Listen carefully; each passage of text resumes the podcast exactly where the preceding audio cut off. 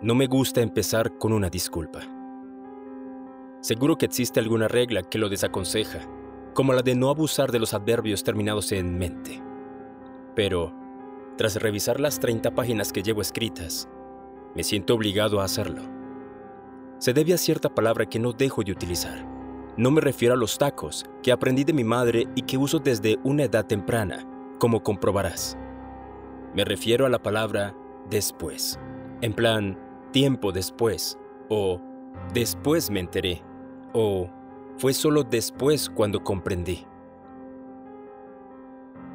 Soy consciente de que suena repetitivo, pero no me queda otro remedio, porque mi relato arranca cuando aún creía en Papá Noel y en el ratoncito Pérez, aunque ya a los seis años me asaltaban las dudas. En la actualidad tengo 22, así que en cierto modo esto es después, ¿no?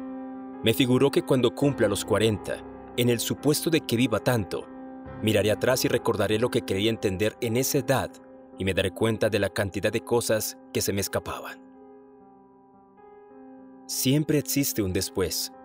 Eso lo sé ahora, al menos hasta que morimos.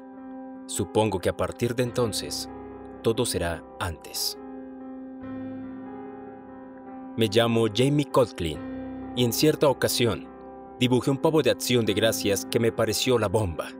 Después, y no mucho después, me enteré de que sí, era una bomba, pero de las fétidas. A veces la verdad es un auténtico asco. Diría que esta es una historia de terror. Tú juzgarás.